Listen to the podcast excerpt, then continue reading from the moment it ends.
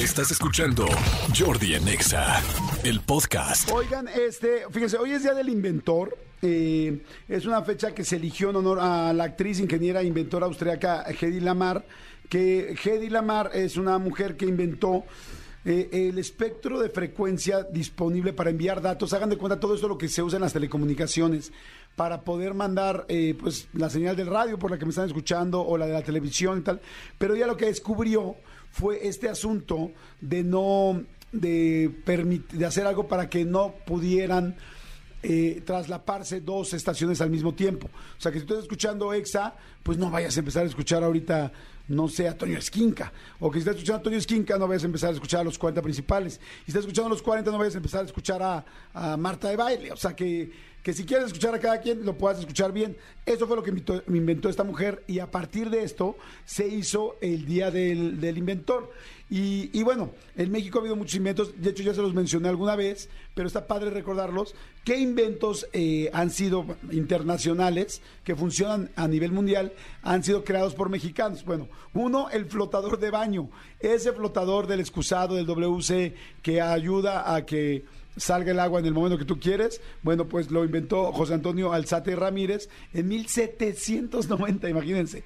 Dos, la máquina para tortillas. Esta maquinita tan linda para hacer tortillas que pareciera muy sencilla, bueno, se hizo en 1904 este, por eh, Everardo Rodríguez Arce y su socio Luis Romero. O sea, sí fueron dos, dijeron, ¿cómo le hacemos para que las tortillas se hagan más rápido, para que se aplanen, para que las señoras mexicanas, que fue donde nació la tortilla, no tuvieran que estar aquí este, amasando y luego aplanando tanto con la mano? Pues hicieron la, la primero, bueno, la tortillera normal y luego la máquina, máquina. O sea, ya saben, la, la, la, básica que mucha gente tenemos en nuestra casa que nada más aprietas, eh, será una, pero luego estos cuates, Everardo y Luis, porque lo siento cercano, lo siento mis cuates, hicieron la máquina de tortillas, esa que ya, donde nos formábamos todos y veíamos así. A ver, ¿puedes poner en YouTube eh, máquina de tortillas a ver si se escucha de fondo? Y entonces todos llegábamos, ¿quién no? Bueno, no sé, espero que ustedes sí, pero bueno, posiblemente en la casa de Manolo nadie lo hizo, pero ¿quién no nos formamos algún día en la tortillería? Nos formamos afuera. Estabas formado, o el olor de la masa caliente, el olor de la tortilla, cómo salía, oh, qué rico. Eh, además, como pues estabas haciendo fila, medio te aburrías, y entonces te quedabas viendo a los tortilleros cómo sacaban las tortillas, ¿no?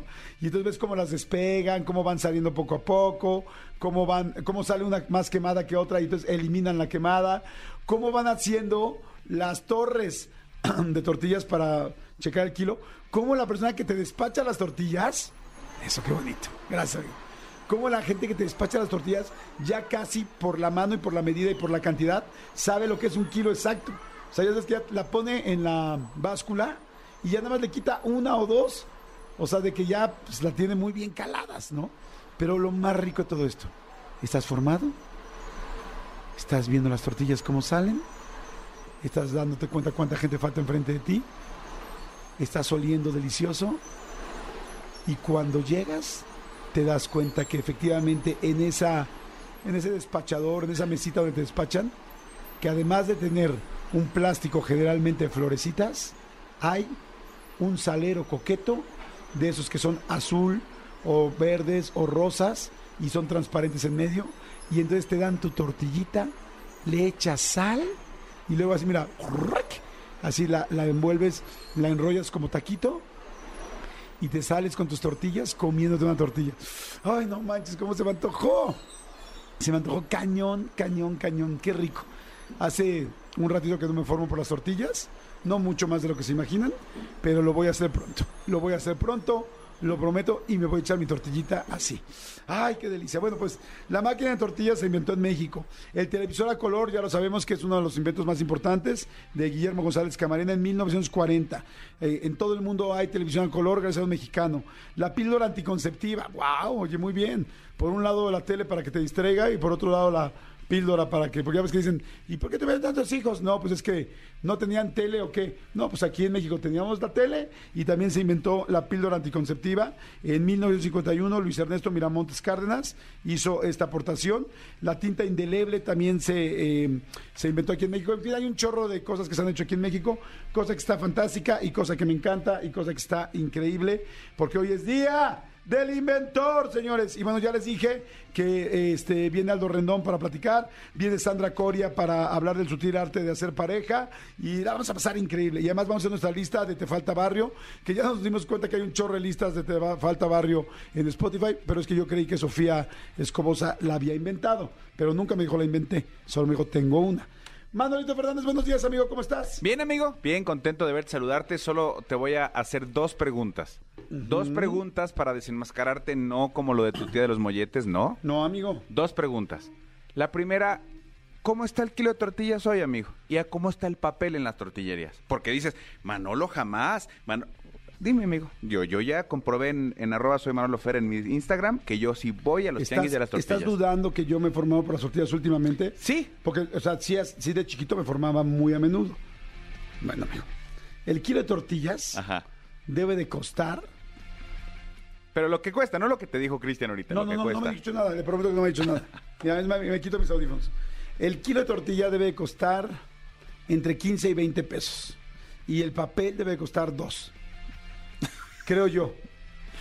El kilo de tortillas, el domingo que yo compré, que yo compré ¿Tú dos. fuiste? El domingo yo fui. ¿Tú? El domingo yo fui, fui por mi michote, que siempre voy, con don Juan, michote de carnero que le gusta a mis hijos, y compro tortillas. En donde, en donde estoy yo, cuesta 20 pesos el kilo. O sea, no me equivoqué. Pues no, pero es como decir, está entre 10 y 20. Sí, pero, o sea, no estoy tan perdido. Y el, y el papel cuesta un peso. Dije dos, o sea, es solo la mitad. Exactamente. Y cuesta un peso la bolsa de plástico, si quieres bolsa de plástico también. Cuido el planeta, no quiero bolsa de plástico. Exactamente. Oye, este. Pues ya viste bastante bien. Yo la última vez que fui y me formé por, ah, por las tortillas, no fue hace mucho, fue hace como un año en Valle de Bravo.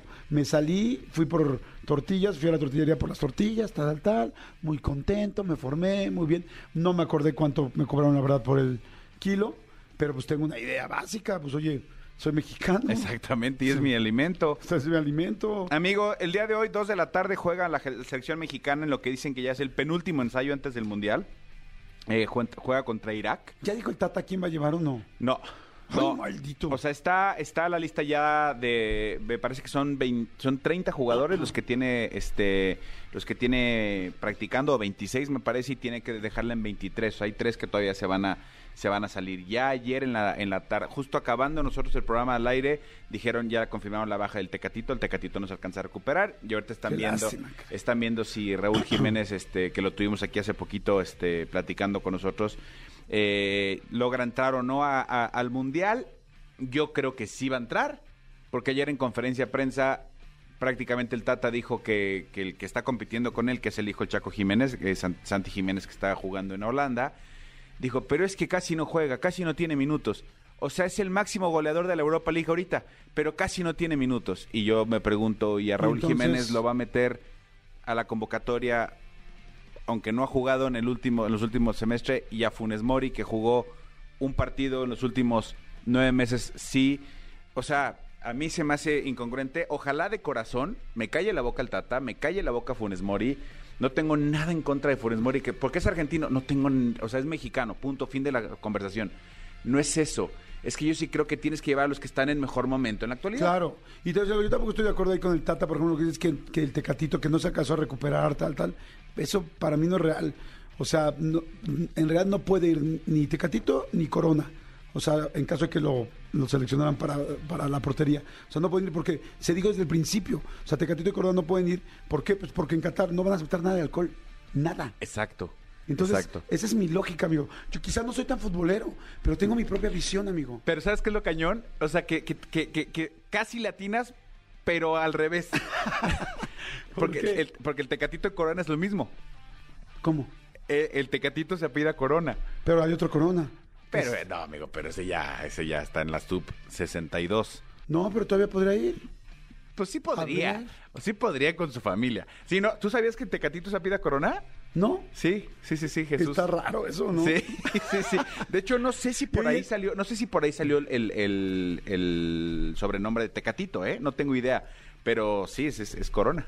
¿Qué tal? Qué de hecho, es el. Tecatito Corona. Yo creo que cada, o sea, a- tanto a la empresa Tecate como a, a la gente Tecate como a la gente Corona, cada que sin el Tecatito Corona te sientes así como. ¿Y no ha hecho una marca de algún, no, no ha hecho marca de Tecate, por Sí, ejemplo? eh, de hecho ahorita todo el periférico de aquí en la Ciudad de México está una publicidad que dice este el tecatito no sé qué con tecate, no sé qué, y, y creo que te puedes meter la- al sitio de, de esta cervecera para jugar futbolito, una cosa así. Sí, pero es, este, es como... Sí, es pero como- dicen nada más el Tecatito, no, ni mencionan Corona. Exactamente, ¿no? ¿Para qué mencionamos el apellido? Claro, exactamente, completamente. exactamente. Pues ¿Y bueno, Corona alguna vez estuvo patrocinado por Corona? eso sí no sé, eso sí no sé, fíjate, pero seguramente sí. Sería, sí, pues sería como que una buena Estás hablando de, de branding, ¿no? Corona, el portero del Cruz Azul. Perdón, amigo, estoy hablando también de publicidad, de Muy bien, amigos. sí, sí, sí. advertising, para que tú me Exactamente, entiendas. exacto. Que por cierto, mañana voy a estar en el eh, Advertising Week, que la verdad estoy muy agradecido que me hicieron favor de invitarme, pues es una semana muy, muy importante, pues sí, de publicidad en México. Y mañana voy a estar eh, dando una plática en el eh, Advertising Week para la gente que, que vaya a ir por allá, pues me va a dar mucho gusto verlos. Está en tus redes la información para Sí, que la gente en que quiera, redes, por- exactamente. porque ustedes pueden ir- pueden asistir, o sea, es, eh, hay precios desde unos paquetes este como super VIP y hay unos más este más más este Los chavitos. super VIPs los hicimos para ti y para tus amigos, amigo. Obviamente. Pero mis amigos ya están en Qatar, amigo. Todo el mundo lo sabe. Oye, pues bueno, hoy dos de la tarde, eh, el penúltimo ensayo eh, de, de la selección y pues a ver cómo nos va, amigo. Sí, no, esperemos que bien. Esperemos. Mira, yo ya digo, ya con lo que hay, hay que tener buena vibra, hay que echar ganas para adelante, hay que creer que podemos y hay que lograrlo, o sea, así. Y hay que dejar de necear. creo. Exacto, ya, ya lo que venga, como dices, ya lo que venga, que venga y que nos caiga en la boca y que nos vaya Exactamente. bien. ¿no? Escúchanos en vivo de lunes a viernes a las 10 de la mañana en Exa FM 104.9.